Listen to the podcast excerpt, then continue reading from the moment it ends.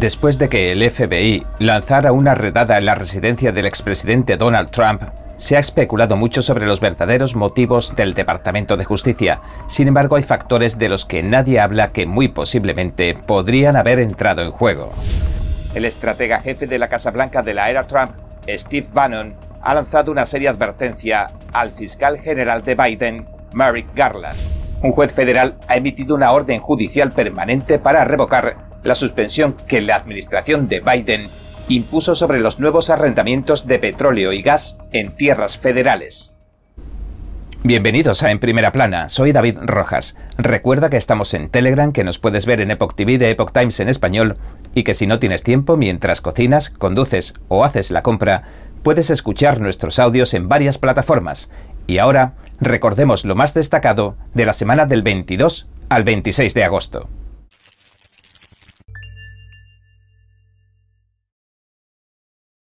El Partido Comunista Chino está intentando apoderarse de Internet por todos los medios. Lo más terrible de todo es que no se trata de alarmismo injustificado.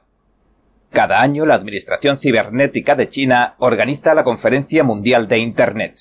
En palabras del líder supremo Xi Jinping, la conferencia se diseñó para enfocarse en el desarrollo y la gobernanza mundiales de Internet. La conferencia de este año tuvo lugar hace algunas semanas. Kain, de político, escribió recientemente que el líder chino quiere desesperadamente una Internet que se enmarque bajo el concepto de cibersoberanía del gobernante Partido Comunista Chino. Detalló que Xi y sus colegas dan prioridad al control gubernamental absoluto de la actividad en Internet, que incluye la censura y la vigilancia, a cambio de la privacidad y la libertad de expresión. Esto en realidad no debería sorprenderle a nadie. Después de todo, estamos hablando de la China comunista. La gente que ha vivido en China y que ha sufrido la manera en que Beijing gobierna, sabe que a los chinos se les vigila muy de cerca. Cualquier actividad que lleve a cabo en Internet cada una de sus compras, sus comentarios y sus búsquedas en Internet se examinan a fondo. Ahora el líder supremo Xi quiere crear un mundo en el que todos los gobiernos examinen a sus ciudadanos de la misma forma. Y por eso ha creado esta Conferencia Mundial de Internet. Y es que esta conferencia no es un evento normal y corriente. A ella han asistido varios directores generales extranjeros de renombre como Pat Gelsinger, el jefe de Intel, Elon Musk, el jefe de Tesla. En la última conferencia, según nos cuentan, asistieron representantes de al menos 18 países y regiones. Entre ellos había delegados de países como Afganistán, Camboya, Corea del Norte y Siria, cuatro países que son sinónimos de la palabra autoritarismo. Además, según un comunicado del Partido Comunista Chino, a la conferencia de este año asistieron docenas de líderes de Internet de renombre mundial, organismos autorizados de la industria, miembros del Salón de la Fama de Internet y otros tantos. Como dijo Justin Sherman, miembro de la iniciativa cibernética del Consejo Atlántico, al mencionado Kain del medio político, el Partido Comunista Chino quiere acabar, de una vez por todas, con la idea de que sean muchos los que gobiernen Internet. En su lugar, el PCC, el Partido Comunista Chino, prefiere crear un sistema que permita a los gobiernos ejercer un control total sobre la forma en que se gobierna Internet. Aunque técnicamente hablando China no pueda apoderarse de toda Internet, puede propagar sus cuestionables filosofías mediante la coacción y las grandes promesas. Cuanto más países y gurús tecnológicos influyentes se unan al modelo chino, más se parecerá Internet a esta cosa que existe en China. Puede parecer, por esto que comentamos que si vives en Estados Unidos o Europa, la situación no sería tan preocupante, ¿cierto? pues parece ser que no es necesario que vivas en China para que extraigan y escaneen toda tu información y tus datos personales, rastreen tus movimientos en Internet y censuren tus comentarios.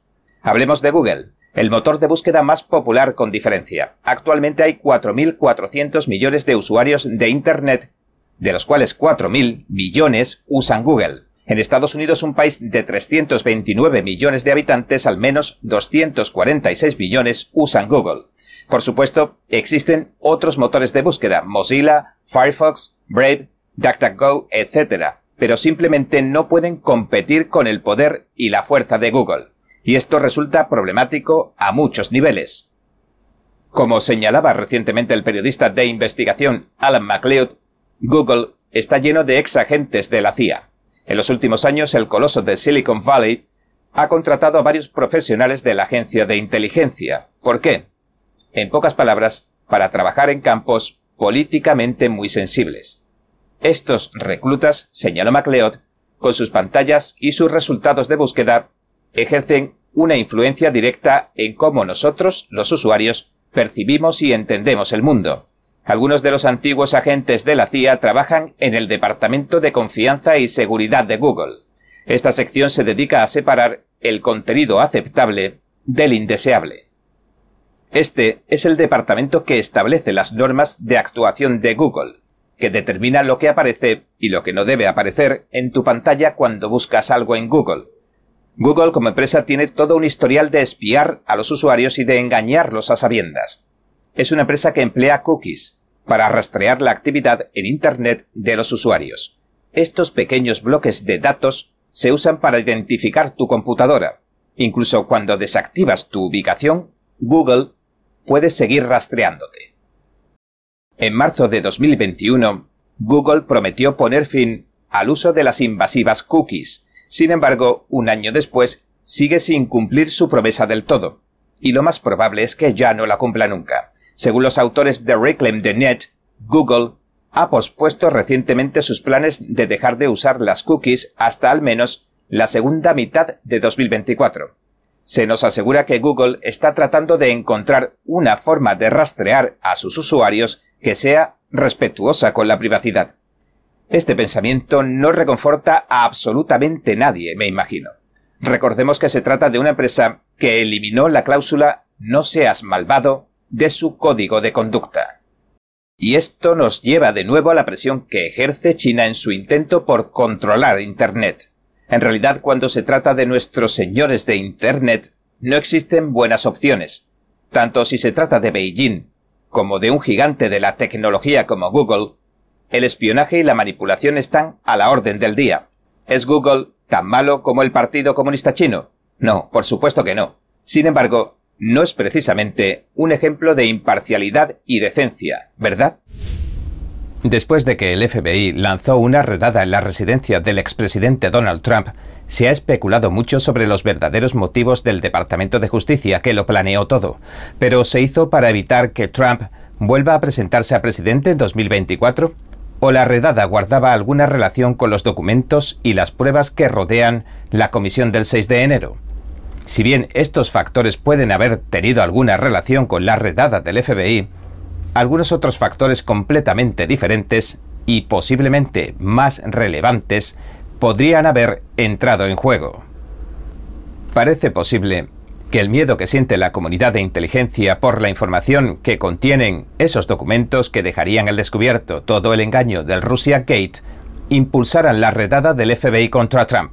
Y es que la redada podría guardar relación con la posible revelación y publicación de esta información, y en particular con todo lo relacionado con la demanda en base a la ley RICO que interpuso Trump contra Hillary Clinton, el Comité Nacional Demócrata y antiguos funcionarios del FBI como el exdirector James Comey, el ex subdirector Andrew McCabe, el ex agente Peter Strzok y la ex abogada del FBI Lisa Page.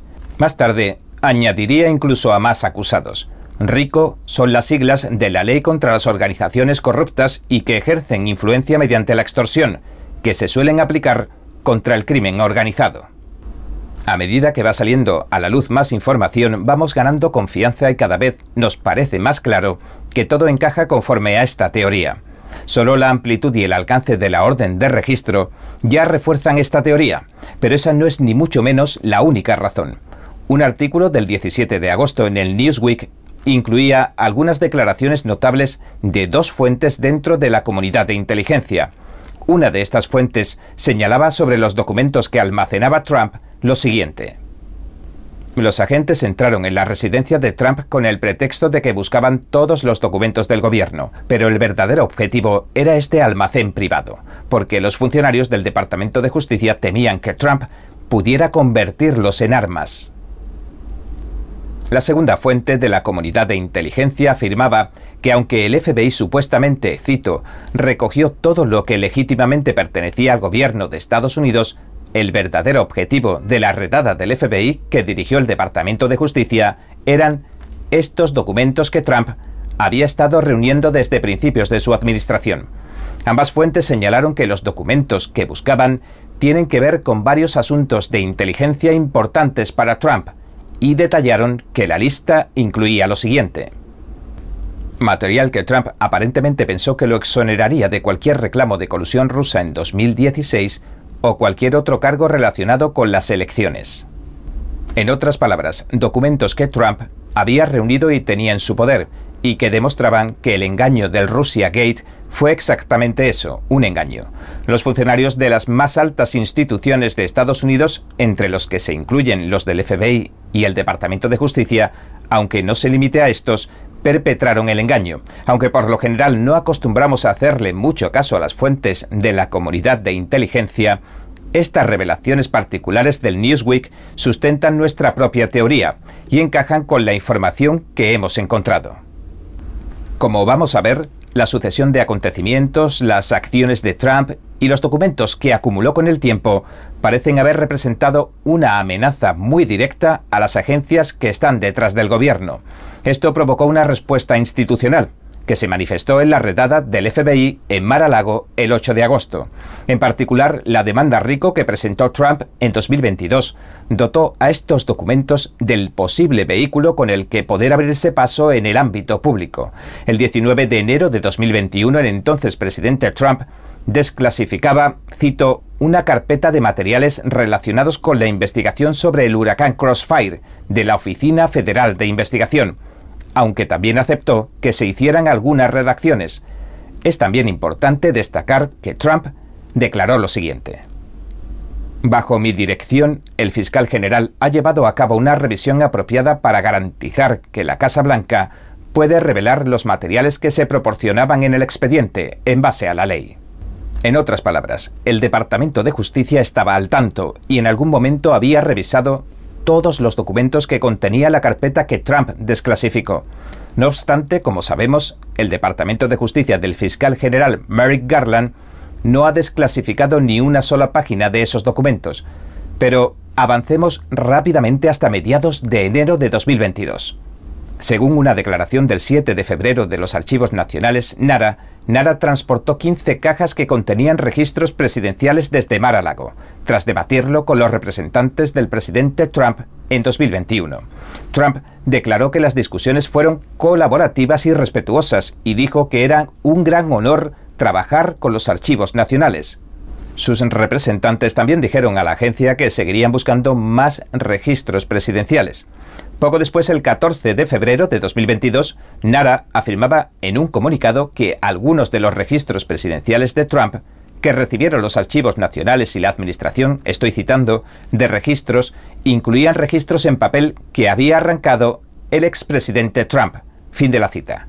Al día siguiente, el 15 de febrero de 2022, los senadores Grassley, republicano de Iowa, y Ron Johnson, republicano de Wisconsin, le enviaban una carta a Garland. Afirmaban que el Departamento de Justicia se había negado hasta ahora a cumplir la orden de desclasificación que Trump emitió en enero de 2021. En la carta señalaron, cito, que el Departamento de Justicia no solo no ha desclasificado ni una sola página, ni siquiera ha identificado para el Congreso los registros que sabe con certeza que cubre la orden de desclasificación.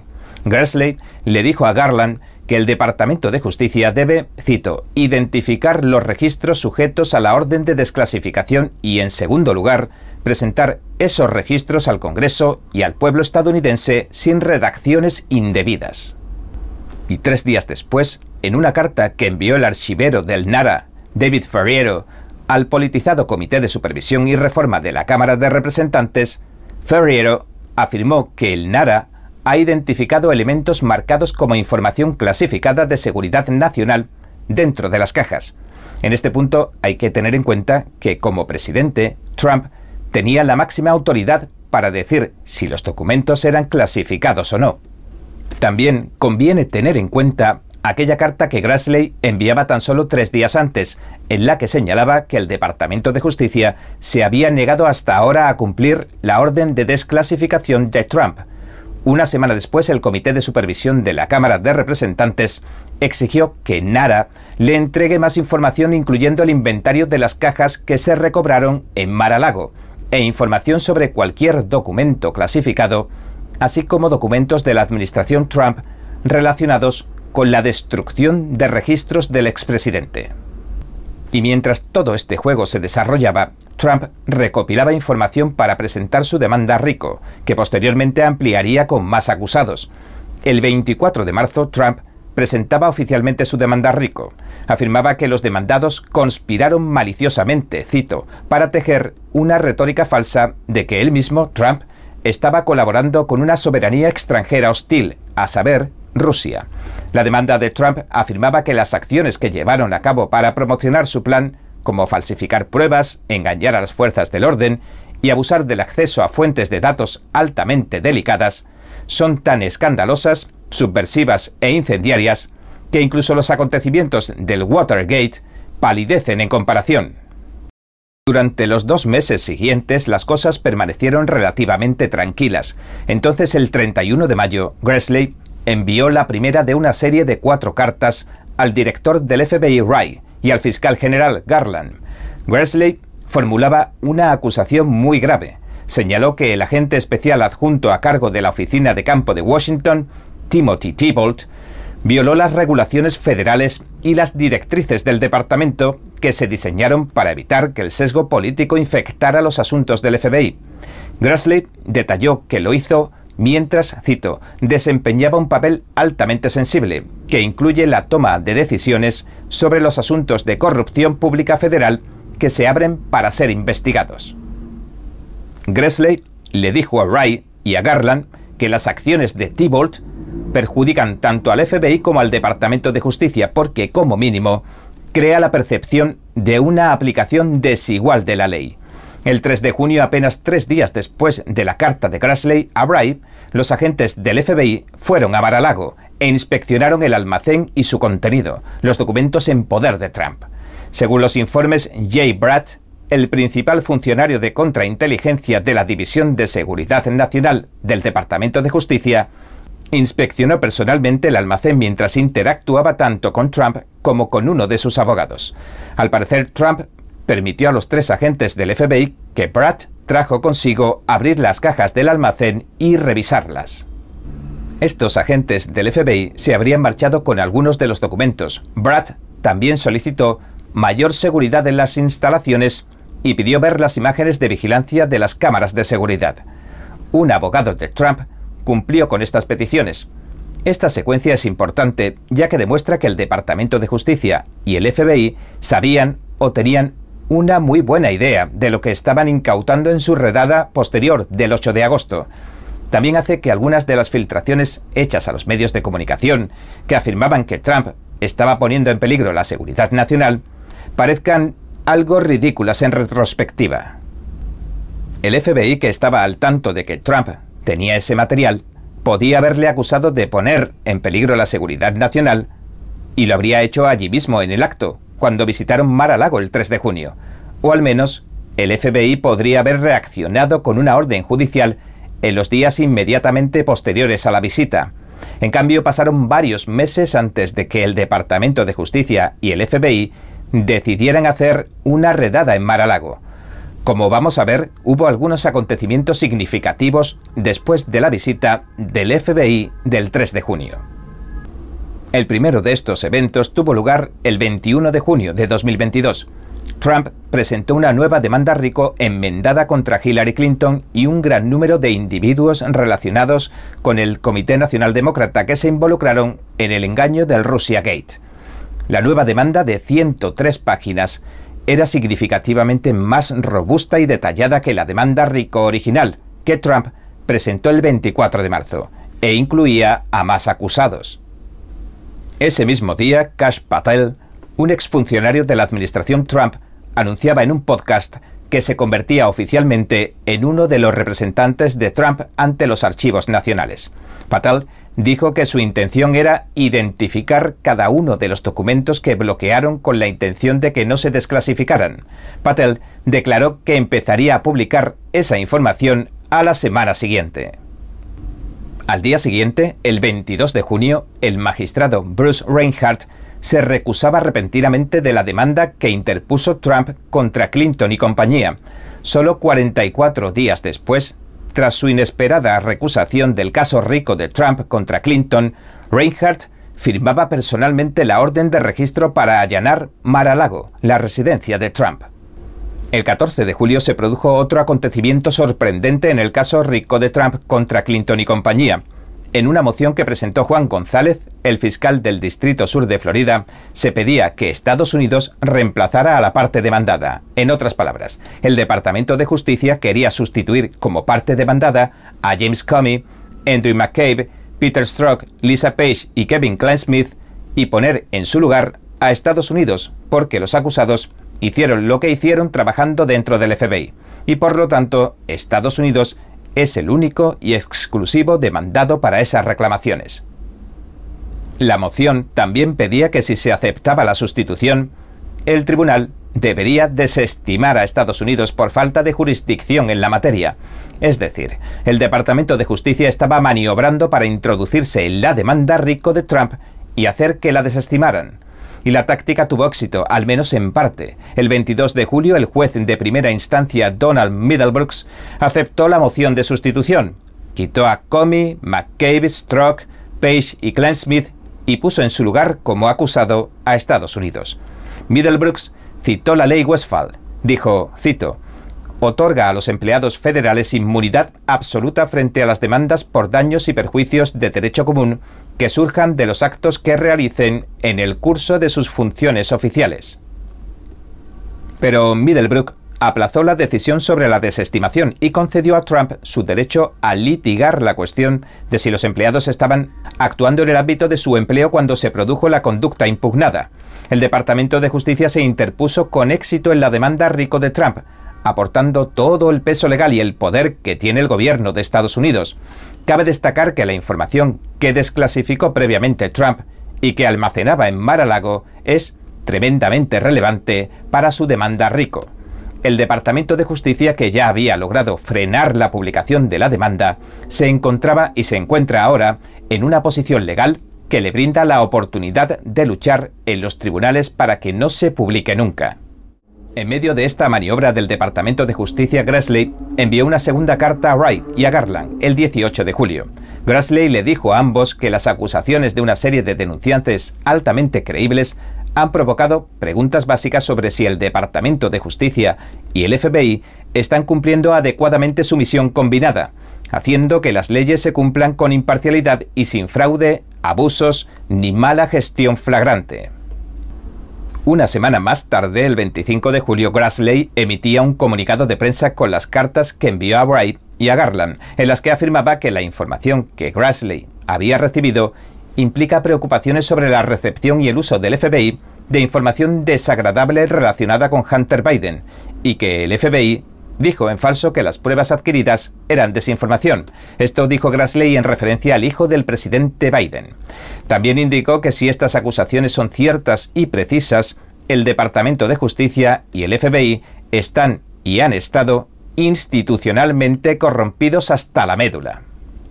Poco después, el 4 de agosto, Trump se oponía a la decisión del juez Middlebrook de sustituir a Comey, McCabe, Strzok, Page y Glenn Smith por Estados Unidos es decir, de sustituir al Departamento de Justicia por Estados Unidos. Trump también se oponía a otra moción anterior de Clinton, con la que trató de desestimar la totalidad de la demanda rico contra ella y sus compañeros acusados, que incluían al Comité Nacional Demócrata y nombres conocidos como los abogados Mark Elias y Michael Sussman, el representante Adam Schiff, el ex periodista Glenn Simpson, el exfuncionario del Departamento de Justicia Bruce Orr y su esposa Nellie Orr. Al día siguiente, el 5 de agosto, el juez Reinhardt, que se había recusado de la demanda rico de Trump contra Clinton, firmaba la orden para que el FBI registrara la propiedad de Trump en Mar-a-Lago. El 8 de agosto, tres días después, allanaban la propiedad de Trump en Mar-a-Lago. Garland declararía más tarde en su conferencia de prensa que aprobó personalmente la decisión de buscar una orden de registro. Y ahora ya se sabe que la orden de registro no estaba enfocada como había declarado Garland. De hecho, era sumamente amplia e incluía cualquier registro presidencial de todo el mandato de la era Trump. También vale la pena repetir que el Departamento de Justicia sabía qué documentos tenía Trump después de su visita del 3 de junio.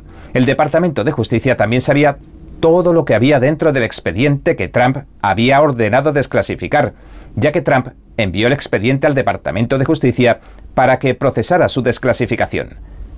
Si el departamento tuviera pruebas de delitos específicos, no habría empleado una orden judicial tan amplia y tan vaga. Parece más una expedición de pesca que se diseñó para capturar toda la información que guardara algún tipo de relación con el engaño del Russia Gate, en el momento exacto en que el Departamento de Justicia está tratando de defender ante la Corte las acciones que tomó en el engaño del Russia Gate, en el marco de la demanda rico de Trump. El 17 de agosto, Grassley enviaba una cuarta carta al director del FBI, Wright, afirmando que, cito, una infección política profundamente arraigada se ha extendido y apoderado de las actividades de investigación sobre el expresidente Trump y Hunter Biden. Hasta la fecha, el FBI no ha abordado las preocupaciones que ha planteado Grassley ni ha presentado los registros que le solicita. ¿Qué opinas? Déjanos, por favor, tu comentario debajo. El estratega jefe de la Casa Blanca de la era Trump, Steve Bannon, lanza una seria advertencia al fiscal general de Biden, que lidera el Departamento de Justicia. Dijo en su programa de radio Sala de Guerra el martes 23 lo siguiente. Merrick Garland, vas a ir a la cárcel, hermano. Bannon hizo su comentario después de que John Solomon publicara su informe en el que revela que la Casa Blanca de Biden colaboró con el Departamento de Justicia que dirige Garland para lanzar una redada del FBI en la casa del presidente Trump en Mar-a-Lago. Bannon añadió lo siguiente. No me importa ni el FBI, ni el Departamento de Justicia, ni YouTube. No me importa a quien no le guste que diga eso. Tenemos los recibos y tenemos los hechos. Actúan como un régimen del tercer mundo. Actúan como una república bananera. Bannon, visiblemente airado, continuó diciendo lo siguiente. El FBI es como la Gestapo. Merrick Garland, vas a ir a la cárcel, hermano. Vamos a ser muy implacables con tu impeachment en cuanto tomemos el poder este año, y después del impeachment vamos a presentar cargos criminales en tu contra. Un juez federal ha emitido una orden judicial permanente para revocar la suspensión que la administración Biden impuso sobre los nuevos arrendamientos de petróleo y gas en tierras federales. La orden judicial se aplica a los 13 estados que demandaron a la administración Biden por su moratoria en marzo de 2021. Los estados son Alabama, Alaska, Arkansas, Georgia, Louisiana, Mississippi, Missouri, Montana, Nebraska, Oklahoma, Texas, Utah y Virginia Occidental. Terry juez del Distrito Oeste de Luisiana, dictaminó que la Casa Blanca abusó de su poder al imponer la prohibición. El presidente Joe Biden firmó una orden ejecutiva en enero de 2021, prohibiendo todos los nuevos arrendamientos de petróleo y gas natural en tierras federales y aguas marinas. La orden no canceló los arrendamientos existentes en tierras federales y aguas marinas. Los arrendamientos en tierras privadas tampoco se vieron afectados. Entonces, trece estados encabezados por Luisiana demandaron al gobierno de Biden, alegando que la prohibición de los arrendamientos violaba las leyes, en concreto la ley de tierras de la plataforma continental exterior y la Ley de Arrendamiento de Minerales. El 17 de agosto el Tribunal de Apelación del Quinto Circuito de Estados Unidos anulaba la orden judicial anterior que aprobaba las acciones de Biden y emitía un mandato judicial permanente. En la orden judicial permanente, Doughty dictaminó que el Poder Ejecutivo no tiene autoridad alguna para cambiar ambas leyes y declaró lo siguiente. Ambas leyes exigen que las agencias del gobierno demandado vendan los arrendamientos de petróleo y gas. El fiscal general de Montana, Austin Knoxen, aplaudió la orden judicial permanente diciendo en un comunicado lo siguiente. La orden ejecutiva del presidente Biden para ahogar el desarrollo de la energía no solo aumentó los precios y perjudicó a las familias estadounidenses, sino que fue rotundamente ilegal. Esta decisión es una victoria para el Estado de Derecho y para los trabajadores y las comunidades rurales que dependen de la industria energética. Citando un estudio de diciembre de 2020 de la Universidad de Wyoming, dijo que la moratoria de arrendamientos que impuso la administración Biden habría reducido en 2021 el empleo en 210 puestos de trabajo, los ingresos personales en 13 millones de dólares y el coste de 4 millones de dólares en impuestos sobre el petróleo y el gas en Montana.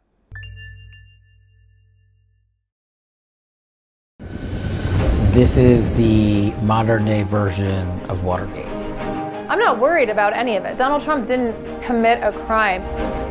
That threat against those of us who are standing up for our country, standing up for our freedoms, they want the rest of America to know we're going to go after these guys. And so if we can go after these guys, we're coming after you. And, you know, you're next.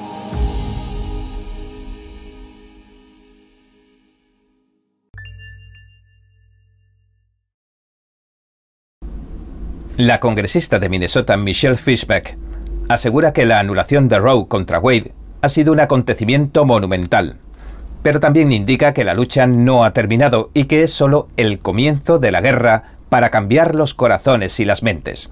Nuestro compañero Steve Lenz la entrevistó. Le preguntamos, ¿cuál es la situación del aborto en este momento? Bueno, le diré que la anulación de Roe contra Wade fue algo monumental. Es algo por lo que hemos trabajado y rezado durante 50 años. Pero la lucha no ha terminado, porque todavía tenemos que cambiar los corazones y las mentes.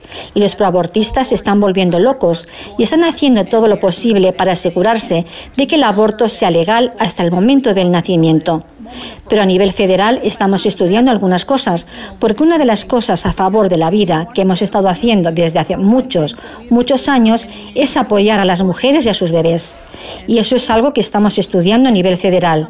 Estamos elaborando un paquete de apoyo a la vida, básicamente para ayudar a esas mujeres y asegurarse de que la informan antes de dar su consentimiento, porque tienen que saber lo que les va a pasar durante un aborto, que entiendan bien el procedimiento que firman.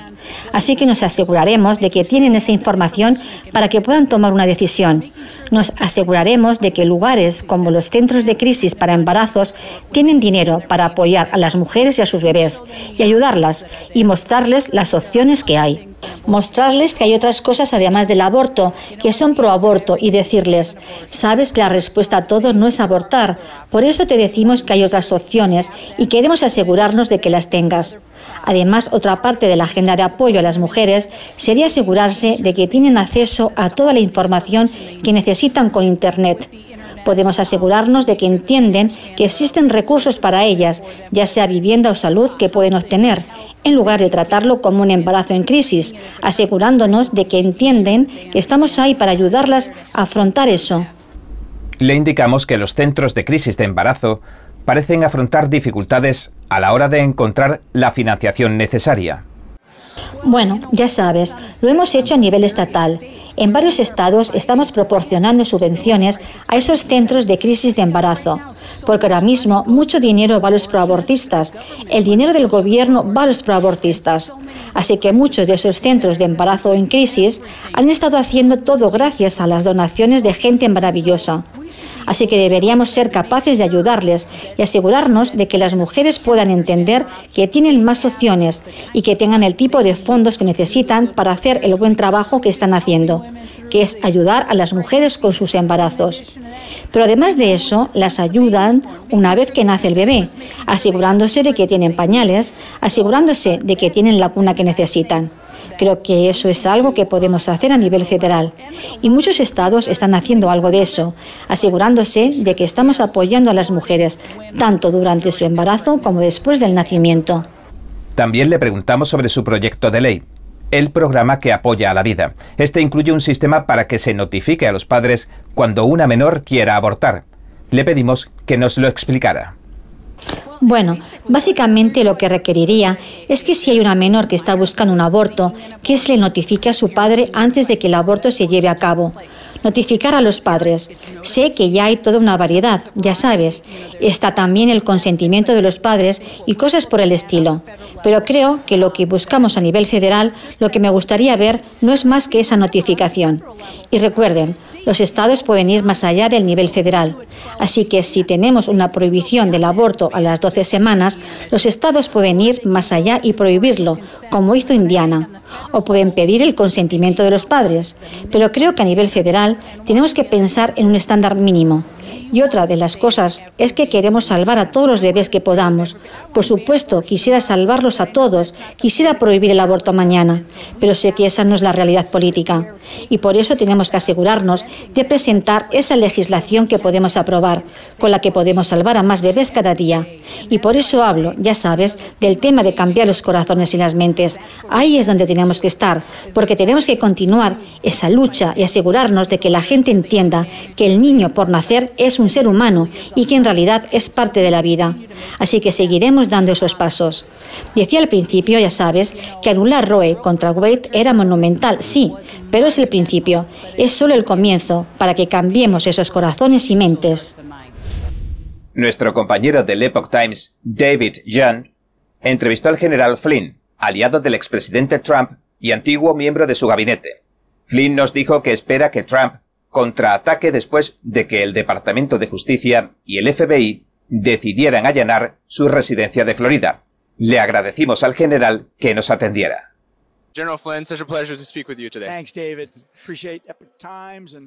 Gracias, David. Aprecio a Epoch Times y todo lo que ustedes hacen. Son una organización increíble, un medio de comunicación increíble, que realmente, realmente se centra en la verdad, protege su integridad y realmente demuestra lo que es el periodismo. Gracias, realmente aprecio lo que ustedes hacen. Le señalamos que esto que le está pasando a Trump recordaba todo lo que él mismo se ha visto obligado a pasar en los últimos años, debido a las discutibles acciones del sistema de justicia y en especial del FBI, y le preguntamos cuántas similitudes encuentra con lo que le están haciendo a Trump. Well, I think that what America is experiencing is a complete breakdown Bueno, creo que lo que Estados Unidos está sufriendo es la pérdida completa de la confianza en estas instituciones y en el Estado de Derecho de nuestro pueblo estadounidense, de los ciudadanos de América. Ya sabes que lo que me pasó es tan atroz, es tan indignante.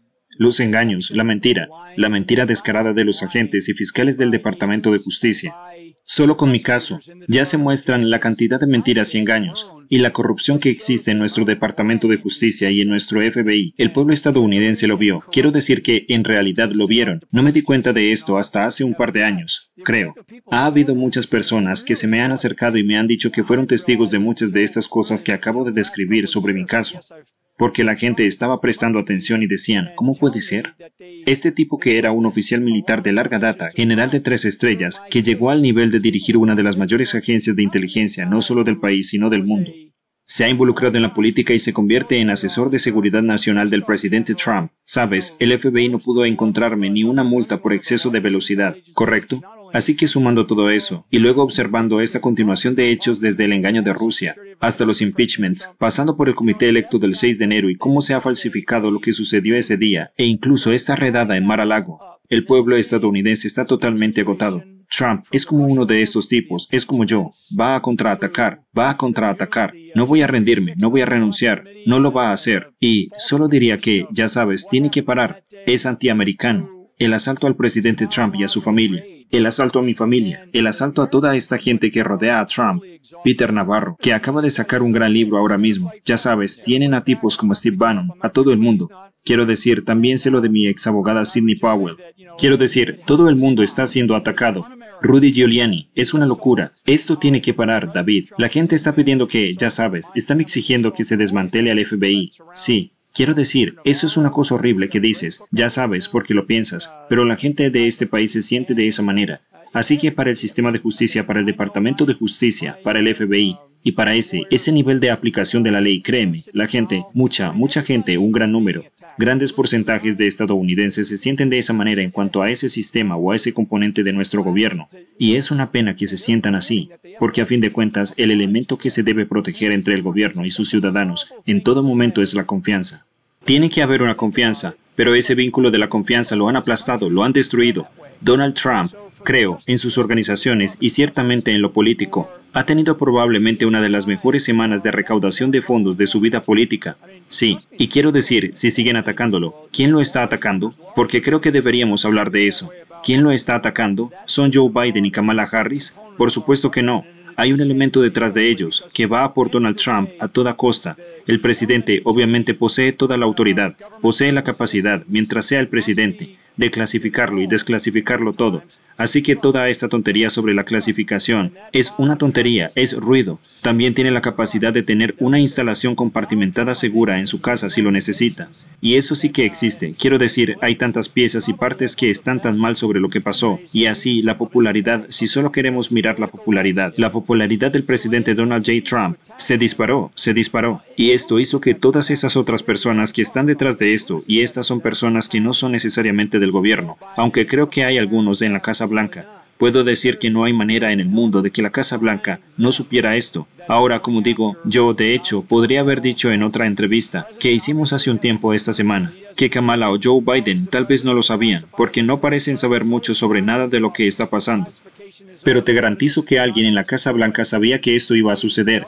Así que piensa en esto, la orden, las órdenes reales, Vamos a entrar en las tácticas, ¿de acuerdo? La orden real. La firmó este magistrado de Florida el viernes anterior, y esto ocurrió al lunes siguiente, ¿correcto? Se firmó un viernes, antes del fin de semana, y si había, si había alguna evidencia de que había algo tocante a la seguridad nacional en realidad, algo de información delicada que iba a perjudicar a nuestro país, como las cuestiones nucleares, todo este ruido sobre, oh, hay cosas nucleares allí, ¿verdad? Digo que si la sabía en ese viernes, cuando emitieron esa orden, ¿por qué iban a esperar hasta el lunes para ejecutar la orden? Quiero decir, ¿no suena muy ridículo? David, sé por qué no lo hicieron. Ya sabes, no pudieron atrapar a Donald Trump con el huracán Crossfire, ¿verdad? No pudieron atrapar a Donald Trump con el impeachment número uno, con el impeachment número dos, y ahora es el asunto del 6 de enero. Y ahora lo que van a lanzar es toda esta mezcla. Así que vamos a hablar de seguir adelante, porque creo que es lo importante. Le indicamos que el pueblo de Estados Unidos ha presenciado desde hace seis años todo lo que le han estado haciendo, cómo lo han perseguido y ninguno ha tenido que afrontar ninguna consecuencia, ninguno ha tenido que rendir cuentas. Cómo dañaron su reputación como general, funcionario y ser humano, cómo lo sacaron de su puesto del gobierno y cómo luego básicamente lo cancelaron. Así que el pueblo estadounidense quiere saber cómo exactamente se va a resolver este problema en el futuro. Um, Sí, ¿cómo se va a resolver? El pueblo estadounidense lo va a resolver, ¿cierto? No lo va a resolver el gobierno. El gobierno no va a resolver nuestros problemas. Si hay una cosa que aprendimos es que estudiar a nuestros fundadores, a los padres fundadores y nuestra constitución en realidad lo hará por nosotros. Pero no se dice esto. Y en realidad habría dos cosas. Una es que nosotros, el pueblo, tenemos que demostrar que valoramos lo que somos. Así que tienes que tener coraje para tomar la decisión de involucrarte en las cosas que vas a hacer, en los tipos de actividades que vas a estar involucrado, en lo que decidas hacer. Pero el coraje requiere de determinación. La segunda cosa y el aspecto más importante y que estamos aprendiendo y reaprendiendo ahora mismo es la rendición de cuentas. La rendición de cuentas. Hay que hacer que la gente rinda cuentas. Ese es nuestro sistema de Estado de Derecho. Y como he dicho, la solución a esto, David, es en realidad la gente de este país. Tenemos que cambiar a los que dirigen, tenemos que cambiarlos. Y a mí, de hecho, ni siquiera me gusta usar la palabra liderazgo, porque los líderes, yo veo liderazgo y los líderes como influencias positivas en nuestras vidas. Pero las personas que tenemos en nuestro gobierno ahora mismo, en su mayoría no son, no son modelos positivos, no son el tipo de personas que aspiramos a ser. Y creo que eso es una vergüenza. Pero de cara al futuro, la única forma de salvar a este país ahora mismo es que el pueblo estadounidense se involucre. Y me refiero a que se involucren como nunca antes lo habían hecho. El expresidente sugiere que va a presentar una importante moción para impugnar la redada en su complejo turístico de Mar-a-Lago, alegará que tanto el FBI como el Departamento de Justicia violaron la cuarta enmienda. Trump escribió en Truth Social unas dos semanas después de que el FBI registrara su casa de Florida en busca de registros oficiales lo siguiente. Pronto se presentará una importante moción relativa a la cuarta enmienda en relación con el allanamiento ilegal de mi casa Mar-a-Lago, justo antes de las siempre importantes elecciones de medio término. La cuarta enmienda de la Constitución prohíbe los registros e incautaciones injustificados. Trump continuó diciendo lo siguiente. Mis derechos, junto con los derechos de todos los estadounidenses, han sido violados a un nivel raramente visto antes en nuestro país. Recuerden que incluso espiaron mi campaña. La mayor caza de brujas de la historia de Estados Unidos lleva seis años, sin consecuencias para los estafadores. No se puede permitir que continúe. Según la cuarta enmienda, solo son legales las órdenes de registro que sean razonables. También exige que las órdenes de registro estén justificadas por una causa probable, que a su vez esté apoyada por un juramento o una afirmación. La orden de registro que se desveló el 12 de agosto mostraba que el Departamento de Justicia estaba investigando a Trump por posibles infracciones de tres leyes estadounidenses relacionadas con el manejo de ciertos registros, incluyendo información de defensa y registros relacionados con investigaciones federales. La lista del inventario de lo incautado en la redada, que también se desveló el 12 de agosto, mostraba que los agentes del FBI se llevaron 11 conjuntos de documentos descritos de forma diversa como clasificados, alto secreto, secreto y confidencial. La declaración jurada que presentaron para solicitar la orden de registro, que contiene las razones del Departamento de Justicia sobre la causa probable, es decir, la justificación de la redada aún permanece sellada. Y aunque el gobierno ha pedido al tribunal que lo mantenga así, alegando que su divulgación podría perjudicar una investigación federal, un juez federal de Florida se mostró el 18 de agosto proclive a desprecintar partes de la declaración jurada. Ordenó a los funcionarios del gobierno que le entregaran una versión redactada del documento para su posible divulgación. Uno de los abogados de Trump James Trusty dijo en el programa de radio de Mark Levin que la impugnación legal llegará muy pronto. Trusty, que también es ex fiscal general, añadía lo siguiente. Debería ser algo que se presente públicamente, para que todo Estados Unidos llegue a leer este asunto. Y creo que eso es muy importante para el presidente. Ha sido muy transparente durante todo este proceso. Va a llegar dentro de muy poco.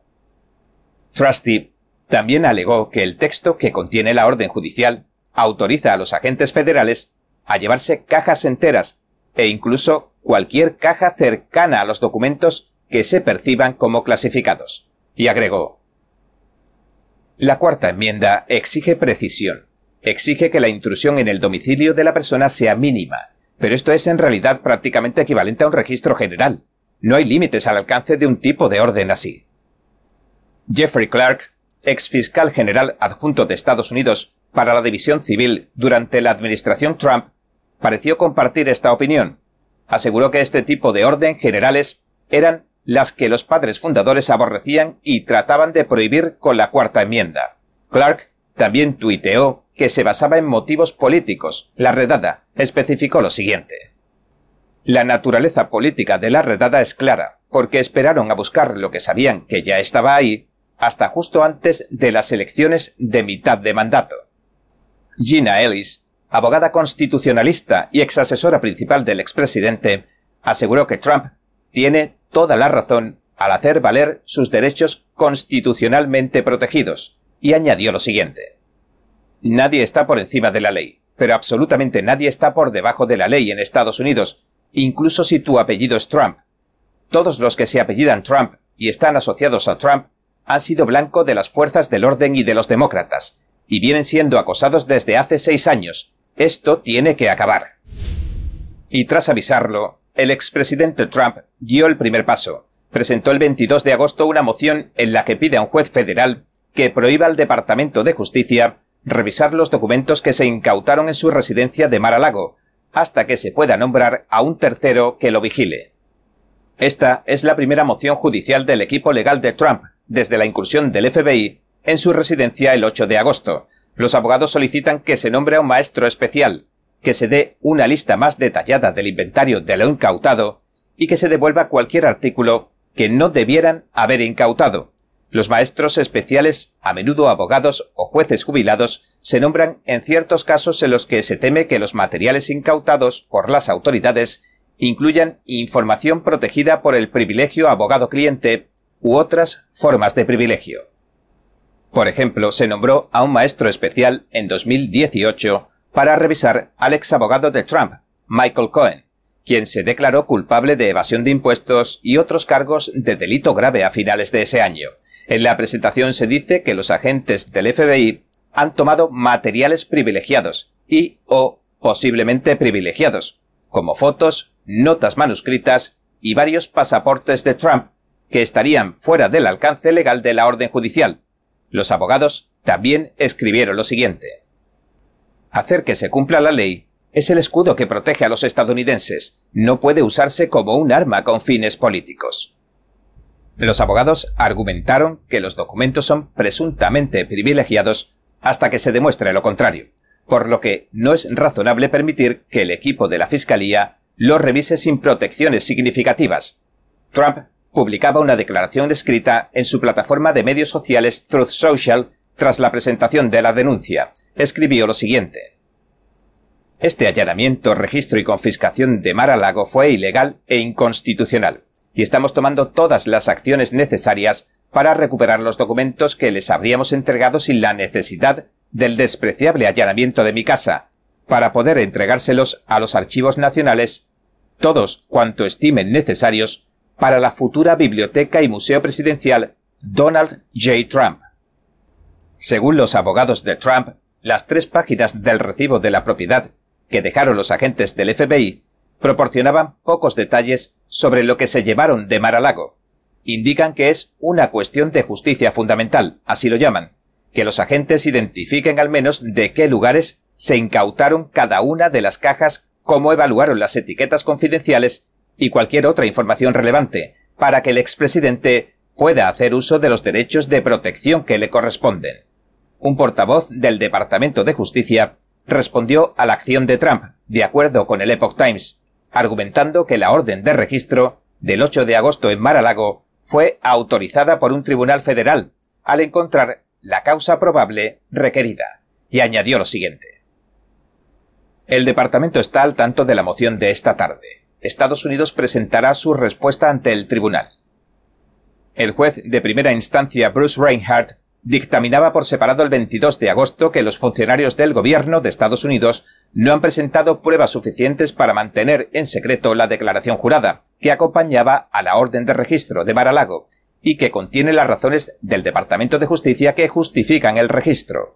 Reinhardt ha ordenado al Departamento de Justicia que proponga redacciones sobre la información que desea mantener en secreto en el documento. Deben presentarla a mediodía del 25 de agosto. El régimen chino aprovechó la propaganda de la pandemia de la COVID-19 para exportar su ideología totalitaria a Occidente. Así lo asegura el excolumnista del Apple Daily de Hong Kong, Simon Lee, quien dijo recientemente en el programa American Thought Leaders de Epoch TV lo siguiente. Cuando comenzó la COVID, China solo se preocupaba por una cosa, cómo aprovecharse de esta crisis para mostrarle al mundo que el sistema chino es superior al del resto del mundo. Lee señaló cómo el régimen presumió de tener la capacidad suficiente como para construir un hospital de cuarentena en una semana. Luego, dijo, propagaron el logro como esta es la eficiencia china. Poco después el Partido Comunista Chino, PCC, dio un paso más acorde a esta retórica suya. Según Lee, proclamó lo siguiente. Nosotros, China, ya tenemos bajo control la propagación de la enfermedad, así que vuestros países del mundo occidental deberían aprender de nosotros la manera de hacer frente a este virus. Cuando los demás países mostraron incapacidades en cuanto a imponer esas políticas dictatoriales de confinamiento o que se derogaban, China reaccionaba diciendo lo siguiente.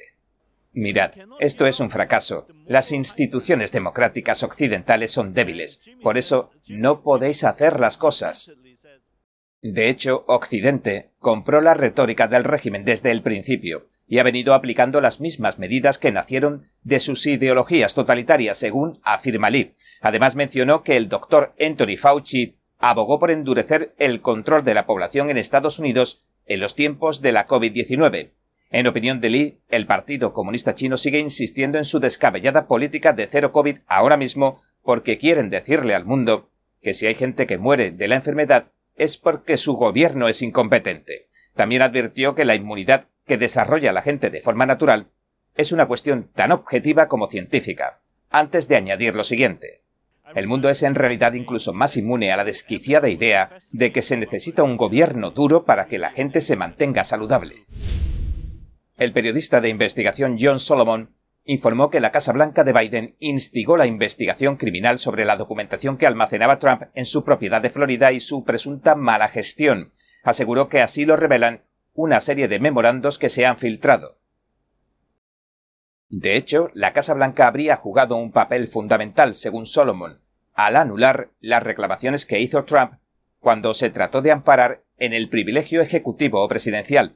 Esto permitió que el Departamento de Justicia emitiera una primera citación en cuanto derogaron el privilegio ejecutivo, una primera citación contra Trump que conduciría, en última instancia, a la redada en Mar-a-Lago. Solomon, de acuerdo a los memorandos filtrados cuyo texto publicó en su web de noticias Just the News, indicó que la Casa Blanca de Biden estaba cooperando directamente con el Departamento de Justicia y los archivos nacionales para investigar la gestión que había hecho Trump de los documentos en cuestión. Sin embargo, la secretaria de prensa de la Casa Blanca ha afirmado en repetidas ocasiones que Joe Biden no sabía nada sobre la redada. Aseguró que se enteró del hecho a través de los medios como cualquier otro ciudadano.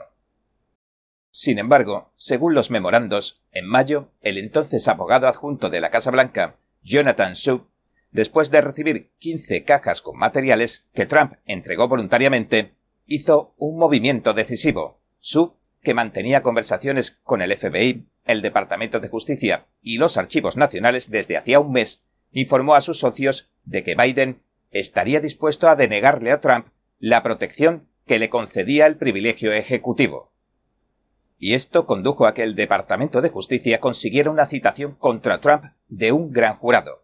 La citación obligaba al expresidente a entregar todo el material de su presidencia que todavía mantuviera en su poder.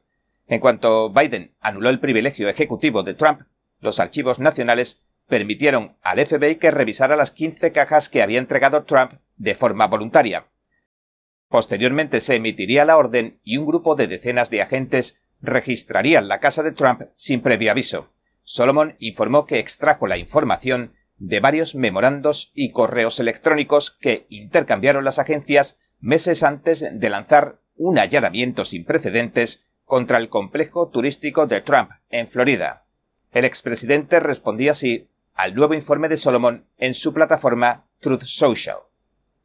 La Casa Blanca declaró enfáticamente que no están involucrados y que no sabían absolutamente nada acerca de la caza de brujas política que me estaba ocurriendo, y que no sabían nada en absoluto sobre el allanamiento de Mar-a-Lago. Esto lo han reiterado con fuerza una y otra vez. Error. Recuerde, estas son las mismas personas que espiaron mi campaña, lo negaron y los atraparon, gracias a los excelentes reportajes de John Solomon, un premio Pulitzer falso los documentos revelan que lo sabían todo. De hecho, encabezaron las acusaciones. Démosle un no político. No. Truth Social, una plataforma de redes sociales propiedad del expresidente Donald Trump, vio dispararse el número de descargas después de que el FBI allanara su residencia de Mar-a-Lago el 8 de agosto, según los informes. Las descargas de la aplicación Truth Social se dispararon casi un 550% una semana después de la redada del FBI, según informó Biz News el 19 de agosto citando datos de Data AI, una empresa que proporciona análisis basados en datos de consumo y de mercado.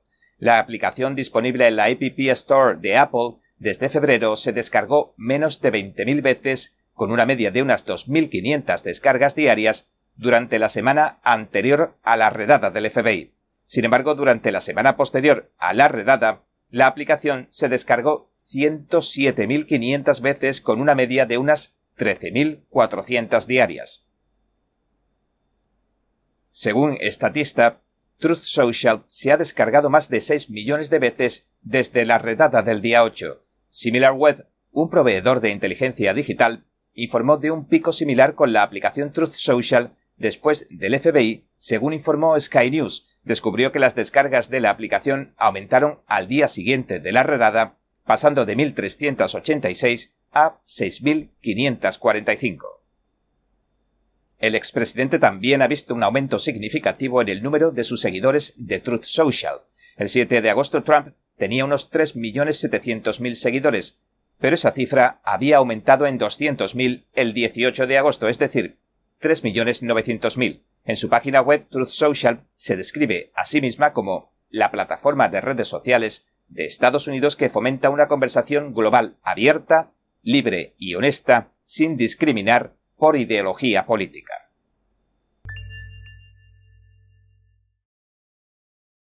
Presentando el legado de las artes marciales tradicionales chinas, promoviendo la ética marcial y reviviendo la verdadera tradición la competencia internacional de artes marciales chinas de Entity 2022 llevará a cabo rondas preliminares en Nueva York y Taiwán.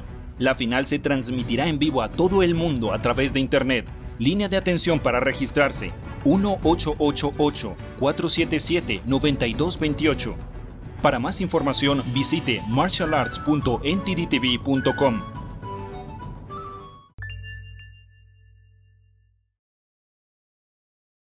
La corporación Apple y una de las principales agencias de ciberseguridad de Estados Unidos le están pidiendo tanto a los técnicos como a los usuarios de iPhone, iPad y MacBook que actualicen su sistema operativo iOS. Informaron que se han descubierto recientemente brechas de seguridad. La Agencia de Ciberseguridad y Seguridad de las Infraestructuras de Estados Unidos dijo en un comunicado lo siguiente. Apple ha publicado actualizaciones de seguridad para solucionar los puntos débiles del Mac OS Monterrey, el iOS, el iPad OS y el Safari. Un atacante podría aprovechar alguna de estas brechas para tomar el control de los dispositivos afectados. La advertencia dirigida a usuarios y técnicos señala que deben actualizar lo antes posible la seguridad de estos sistemas operativos y este navegador, a saber, el Mac OS Monterrey 12.5.1, el iOS 15.6.1 y el iPad OS 15.6.1, también el navegador de Apple Safari 15.6.1. Apple publicaba dos informes de seguridad sobre el problema la semana pasada, aunque no recibieron mucha atención fuera de las publicaciones tecnológicas. Un pirata informático puede tomar el control de cualquiera de estos dispositivos, según le dijo a Associated Press Rachel Toback, presidenta del Social Proof Security. La especialista en ciberseguridad tuiteaba haciendo referencia a las persecuciones políticas de los regímenes totalitarios lo siguiente. ¿Debemos entrar en pánico? No. Es poco probable que seas blanco de un Estado-nación que aproveche estas brechas. Actualiza tu software y ya está. Si has sido blanco de Estados-nación antes, eres periodista, activista, será mejor que actualices lo antes posible. Los expertos en seguridad han aconsejado a los usuarios que actualicen los dispositivos afectados, como pueden ser el iPhone 6S y los modelos posteriores, varios modelos de iPad, incluidos los de quinta generación y posteriores, todos los modelos de iPad Pro y el iPad Air 2, y los ordenadores Mac que ejecutan MacOS Monterrey, el fallo también afecta a algunos modelos de iPod. Las empresas comerciales de software espía, como la israelí NSO Group, se han vuelto famosas por identificar y aprovechar estos fallos en la seguridad. Los explotan con programas maliciosos que infectan secretamente los teléfonos inteligentes de sus objetivos. Así acceden a su contenido y los vigilan en tiempo real. Enso Group está en la lista negra del Departamento de Comercio de Estados Unidos, se sabe que su software espía se ha usado en Europa, Oriente Medio, África y América Latina contra periodistas, disidentes y activistas de derechos humanos. Chris Pearson, presidente de BlackRock, le dijo a Yahoo Finance lo siguiente. El mensaje principal sobre todo esto y para todos es que si no ha actualizado su dispositivo, es 100% vulnerable en este momento, así que actualícelo de inmediato. Para actualizar el software en un iPhone, un iPad o un iPod Touch, vaya a la sección de ajustes. Desde allí pulse General y después pulse Actualización de software. Compruebe que es la actualización que busca, antes de pulsar Descargar e instalar para actualizar el dispositivo. En un ordenador Mac, vaya a Preferencias del sistema. Luego pulse en Actualización de software y después en Actualizar ahora. Todos los usuarios de Apple también pueden ir a la App Store y hacer clic en la pestaña de actualizaciones. El líder de la minoría del Senado, Mitch McConnell, un republicano de Kentucky, respondió secamente a los periodistas cuando se le preguntó sobre las críticas que el expresidente Donald Trump vertió sobre su esposa, la exsecretaria de Transporte, Elaine Chao. El comentario de Trump sobre Chao formaba parte de una crítica bastante más amplia a McConnell, después de que este legislador de Kentucky dijera que el Partido Republicano probablemente no retomará el Senado. Incluso citó la calidad de los candidatos como uno de los factores. Algunos han argumentado que Mitch McConnell prefiere trabajar con los republicanos moderados en lugar de con los conservadores o con los partidarios de MAGA. McConnell le dijo a los periodistas en Kentucky lo siguiente. Creo que posiblemente es más probable que se dé la vuelta a la Cámara de Representantes que al Senado. Las postulaciones al Senado son simplemente diferentes, son a nivel estatal, así que la calidad del candidato tiene mucho que ver con el resultado. Tras el pobre pronóstico que hizo McConnell sobre la batalla por el Senado, Trump tomó su cuenta de Truth Social para criticar al líder del Partido Republicano en el Senado. Escribió lo siguiente. ¿Por qué los senadores republicanos permiten que un político de pacotilla deteriorado como Mitch McConnell desprecie abiertamente a los candidatos republicanos que trabajan duro para el Senado de los Estados Unidos? Esto es una afrenta al honor y a los líderes. Debería dedicar más tiempo y dinero a ayudar para que salieran elegidos y menos tiempo a ayudar a su loca esposa y a su familia a enriquecerse con China. El expresidente se refería al Foremost Group, una compañía naviera estadounidense que fundó el padre de Chao y dirige su hermana, Angela Chao, que es la presidenta y directora general de la empresa, que opera principalmente y en nombre de la China comunista. Al menos el 70% de la carga naviera que transporta la empresa Foremost se entrega en China. De hecho, en 2016 nombraron a la hermana de Chao para que ocupara un puesto independiente no ejecutivo en el Consejo de Administración del Banco de China, propiedad del régimen comunista chino. También ha formado parte del Consejo de Administración de la China State Shipbuilding Corporation, otra empresa estatal, según detalla el sitio web del Foremost Group. El Pentágono ya había clasificado a esta última entre las empresas chinas que mantienen estrechas relaciones con el ejército chino, un contratista militar. Aunque el 23 de agosto le preguntaron a McConnell por el comentario de Trump cuando visitaba el aeropuerto internacional Muhammad Ali de Louisville, en Kentucky, no reaccionó, simplemente dijo que no respondería.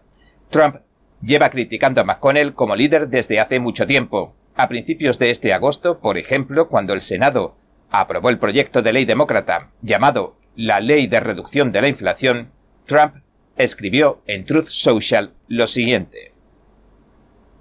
A Mitch McConnell se la jugaron con la votación de hoy los demócratas del Senado. Primero les concedió la falsa ley de infraestructura, luego lo de las armas. Nunca usó el techo de la deuda para negociar, lo regaló por nada, y ahora esto. Mitch no tiene ni idea. ¿Es tan malo para el Partido Republicano? Si recordamos, el presidente Joe Biden firmaba la llamada Ley de Reducción de la Inflación el 16 de agosto. No obstante, McConnell ha declarado públicamente que cree que saldrá reelegido como líder del Partido Republicano, independientemente de si el Partido Republicano retoma el Senado. A principios de agosto le dijo a la Fox lo siguiente. Míralo de esta manera. He sido elegido ocho veces sin oposición, si tengo un oponente, no soy el dueño de este trabajo, y siempre hay una elección cada dos años para ser líder. Si alguien quiere desafiarme, que lo haga. Trump brindaba su apoyo recientemente al fiscal general de Missouri, Eric Schmidt, que ganó el 2 de agosto las primarias republicanas al Senado de Missouri. Ahora se presentará como candidato a las elecciones generales de noviembre. Ha dicho que, de salir elegido, no apoyaría a McConnell como líder de la mayoría del Senado. Lo explicaba así en la Fox en julio. A Mitch McConnell lo eligieron para el Senado en 1985. Creo que las prioridades del partido han cambiado bastante desde entonces, y no creo que se haya mantenido al día. A mí me han apoyado el senador Ted Cruz y el senador Michael Lee. Me encantaría que alguno de estos se presentara, los apoyaría. El expresidente Trump echaba más leña al fuego en un comunicado el miércoles. Escribió lo siguiente. Mitch McConnell no representa a la oposición como líder, es un títere de los demócratas y hará todo lo que estos le digan. Como les tiene miedo, no va a hacer lo que tiene que hacer. Se debe elegir a un nuevo líder para el Senado inmediatamente. En este marco, algunos estrategas advirtieron al Epoch Times que las luchas internas del Partido Republicano pueden conducir, en última instancia, a que los resultados de las elecciones de mitad de periodo sean más decepcionantes de lo que se ha predicho en los últimos meses, así que aconsejan que los líderes del partido se unan en los temas que más le importan al electorado, para reunir a los votantes. Un alto asesor del Foro Económico Mundial ofreció recientemente su visión distópica del futuro que le aguarda a la humanidad. afirma que los seres humanos van a llevar sensores biométricos y van a ser vigilados incesantemente por el régimen comunista chino, Facebook y Google. El asesor del Foro Económico Mundial, Yuval Noah Harari, que es ciudadano israelí y profesor de historia en la Universidad Hebrea de Jerusalén, volvió a levantar ampollas con sus declaraciones. Recientemente informamos que afirmaba que la élite mundial ya no necesita a la gran mayoría de la población. Incluso se burló de la humanidad, poniendo en duda su inteligencia. También, según el National File, en otra ocasión dijo lo siguiente que reflexionó sobre cómo mantener ocupada a la gente inútil después de que se le sustituya con la inteligencia artificial y sugiere que se les calme con drogas y videojuegos. Harari realizó sus últimas y controvertidas declaraciones sobre los biosensores mientras el polémico Foro Económico Mundial va asumiendo cada vez más protagonismo en el escenario mundial. Este organismo internacional artificial que dirige Klaus Schwab, hijo de un importante industrial del Tercer Reich, está tratando de imponer una serie de políticas orwellianas en todo el planeta. Incluso se está infiltrando en el tejido político de las naciones soberanas como Estados Unidos para promocionar a los candidatos que les juran lealtad. Yuval Harari, el asesor de alto nivel del foro, dijo en una entrevista reciente lo siguiente.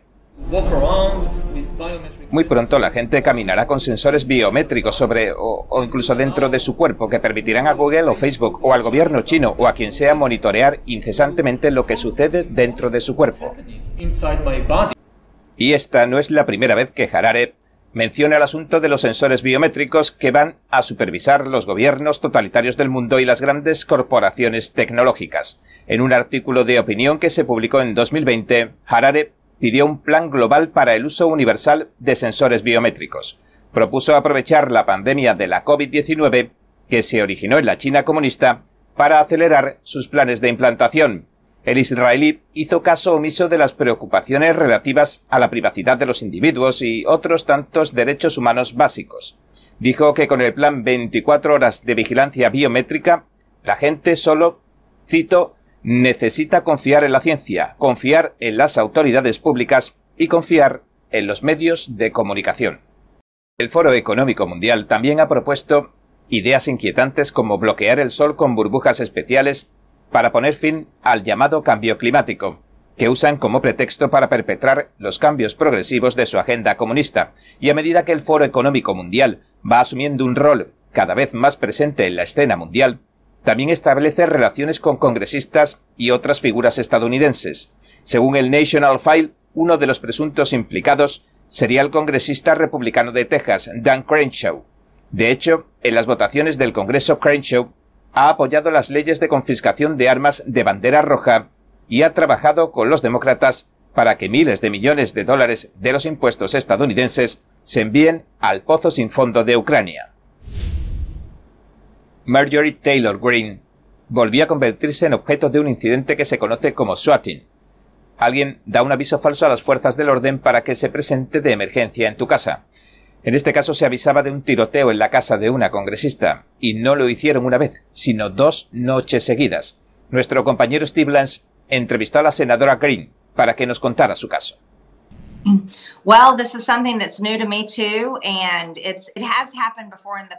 Bueno, esto es algo que también es nuevo para mí, pero ya le ha pasado antes a la gente. Es la forma por la que alguien intenta que la policía asesine a su rival. Así que lo que me pasó fue que me desperté justo después de la una de la mañana porque escuché el timbre de mi puerta.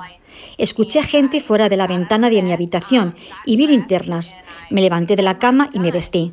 Y tomé mi pistola, que me llevé a la puerta porque normalmente lo hago así sobre todo cuando no espero a nadie y más en mitad de la noche. Pero algo me dijo que dejara mi arma, así que no me llevé el arma a la puerta. Y cuando atravesé el vestíbulo y me dirigía a la puerta principal, donde tenemos ventanas, pude ver a la policía en el porche delantero.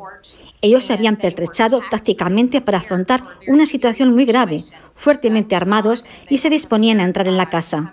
Cuando abrí la puerta me encontraba muy confundida y algo asustada. No sabía lo que estaba pasando.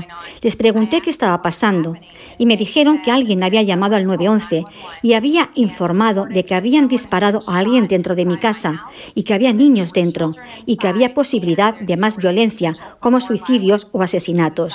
Y yo dije que no, que nada de eso había pasado aquí. Me encontraba profundamente dormida. Les pedí que entraran en mi casa para que pudieran echarle un vistazo.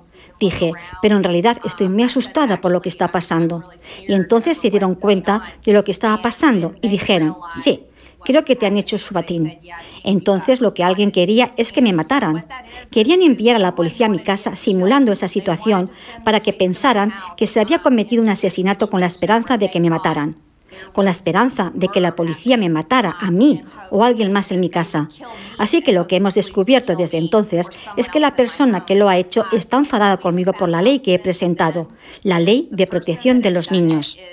En cierto sentido, es un proyecto de ley para detener estas cirugías transgénero, hormonas bloqueadoras de la pubertad, ya sabes, las castraciones, las mastectomías y las histerectomías en cualquier persona menor de 18 años.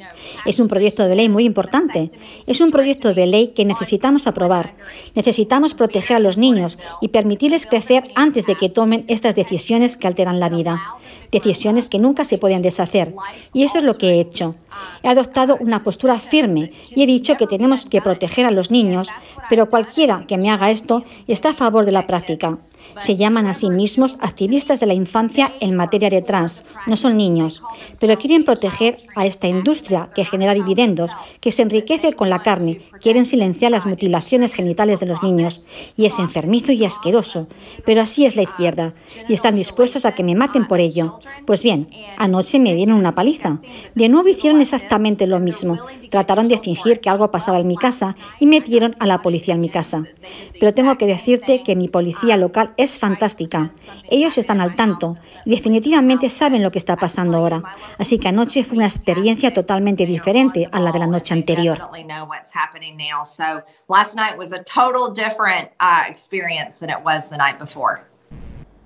Le pedimos que nos hablara un poco sobre el tratamiento que le han dado los medios de comunicación masivos de tendencia marxista a las dos llamadas de Swatting que ha recibido en noches consecutivas.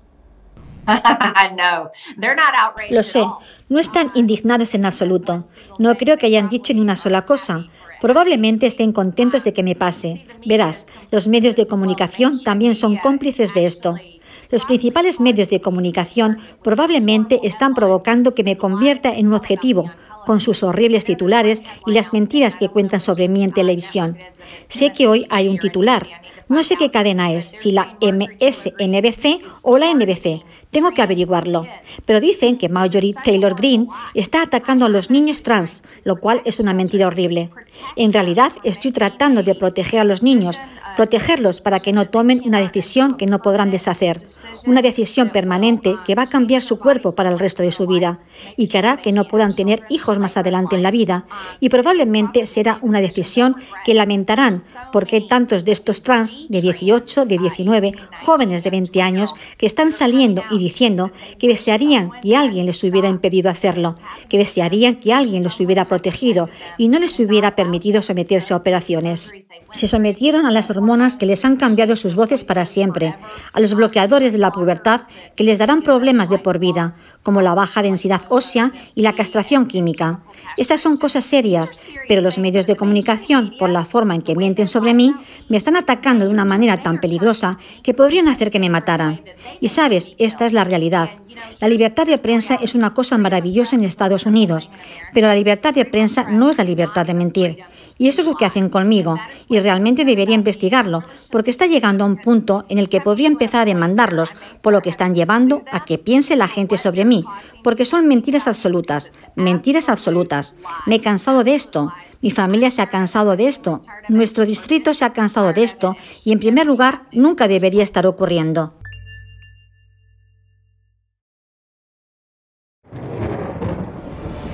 Los expertos dicen que lo que pasa en China termina pasando en el resto del mundo. Pero ¿qué pasa en China realmente? Pocos se animan a contarlo. Censura y ocultamiento, persecución de creencias, vigilancia extrema y crédito social. Mírelo antes en China en Foco y entérese de primera mano de noticias que le gustaría saber antes que nadie. Mírenos en YouTube y en Epoch TV del Epoch Times en español, de lunes a viernes a las 7 de la tarde, hora del este.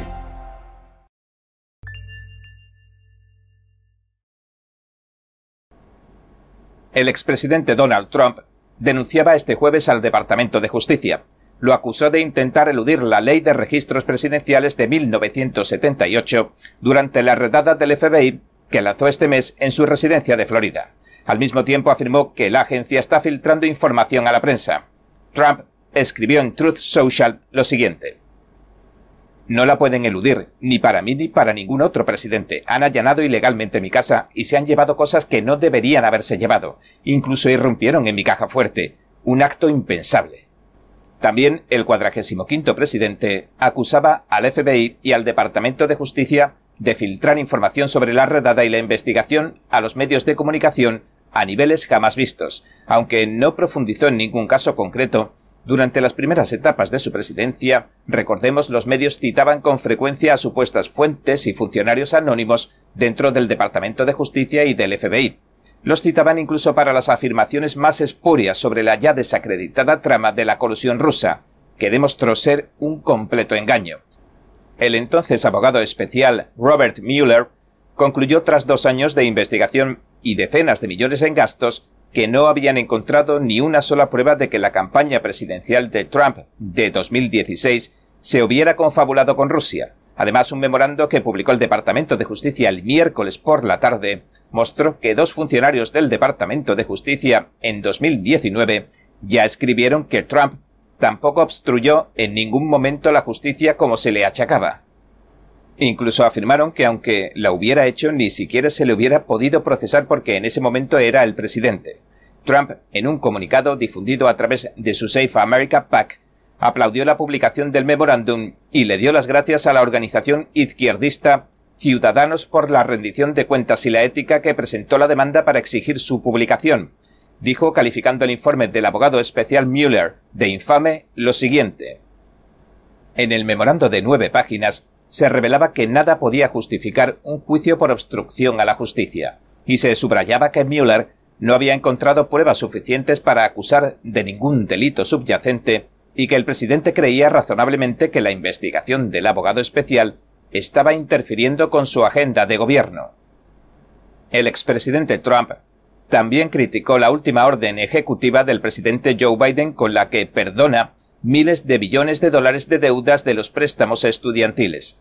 Calificó su acción como una incautación de dinero con fines electorales de cara a las elecciones legislativas de noviembre. Dijo lo siguiente. Joe Biden y los demócratas de la izquierda radical acaban de orquestar otra sustracción de dinero con fines electorales, esta vez por valor de 300 mil millones de dólares y tal como predije, salen directamente del bolsillo de los estadounidenses de clase trabajadora que más están luchando. La inflación paralizante, los precios inasequibles de la energía y la guerra, todas estas cosas nunca deberían haber ocurrido. Pero si eso no fuera suficiente, ahora los estadounidenses están rescatando a los administradores de las universidades que desplumaron a los estudiantes y a los que optaron por títulos que no había manera que se pudieran pagar. Estados Unidos es una nación en declive, y el precipicio hacia el olvido está a la vista. La reacción de Trump se produjo después de que Biden anunciara el 24 de agosto que cumpliría su promesa de campaña de 2020, eliminar a los préstamos estudiantiles federales de millones de personas. Su plan consiste en eliminar un máximo de 10.000 dólares de deuda a cada individuo que gane menos de 125.000 dólares al año. También concederá 10.000 dólares más, es decir, 20.000 dólares en total, a los beneficiarios de las becas Pell. Los críticos consideraron que se trataba de una medida para obtener votos en las urnas de cara a las elecciones de mitad de periodo de este otoño. En otras palabras, Biden estaría tratando de atraer a los jóvenes a las urnas. Más de 43 millones de estadounidenses, o uno de cada seis adultos, deben actualmente dinero por sus deudas estudiantiles federales. La mayoría debe menos de 25.000 dólares por su deuda, según la Reserva Federal. Los datos indican que el saldo medio en 2021 de los que tienen una deuda educativa pendiente oscila entre los 20.000 y los 24.999 dólares. Hasta la fecha, el saldo de la deuda de los préstamos estudiantiles federales se ha multiplicado por más de 8 desde 1995, según la Oficina del Presupuesto del Congreso. Sin embargo, esta medida ejecutiva, que supone una condonación de 10.000 dólares por prestatario, le costará unos 300.000 millones de dólares a los contribuyentes, que podrían ascender a 330.000 millones de dólares si el programa continúa vigente durante la próxima década, según calcularon los economistas del Penn Wharton Budget Model. Si Biden hubiera seguido las peticiones de algunos demócratas hubiera sido peor, entre ellos el líder de la mayoría del Senado, Chuck Schumer, y de otros tantos activistas. Eliminaría, en su lugar, hasta 50.000 dólares por prestatario, y el coste hubiera aumentado a cerca de un billón de dólares con B, unos 980.000 millones para ser más exactos, según el informe de Penn Wharton. Otra estimación, esta vez del Comité para un Presupuesto Federal Responsable, calculó que la recién anunciada cancelación de la deuda costaría más, entre 440.000 y 600.000 millones de dólares en los próximos 10 años, rondando algo más de medio billón, con B, de dólares en su punto más central. Los investigadores también afirmaron lo siguiente. Esta cancelación eliminará 550.000 millones de dólares de la deuda federal de préstamos estudiantiles. Sin embargo, pronosticamos que el importe global de la deuda de los préstamos estudiantiles federales volverá a subir a 1,6 billones con B de dólares, su nivel actual, dentro de cinco años.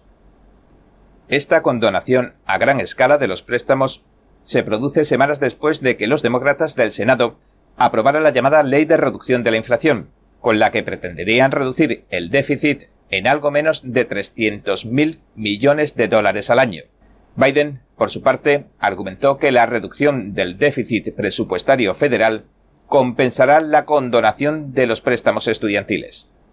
Entre tanto, según los datos del Departamento del Tesoro, este año, por primera vez, la deuda nacional ha sobrepasado los 30 billones con B de dólares. El miércoles Biden volvía a prorrogar otra vez la pausa de los pagos mensuales de los préstamos estudiantiles, así que aquellos que no se benefician con la nueva medida no tendrán que reanudar los pagos hasta el próximo enero. Esta suspensión temporal de pagos estudiantiles lleva años vigente.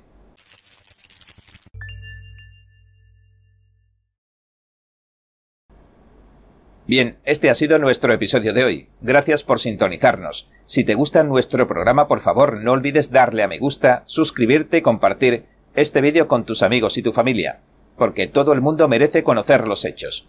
Una vez más, Gracias por ver en primera plana. Nos vemos la semana que viene.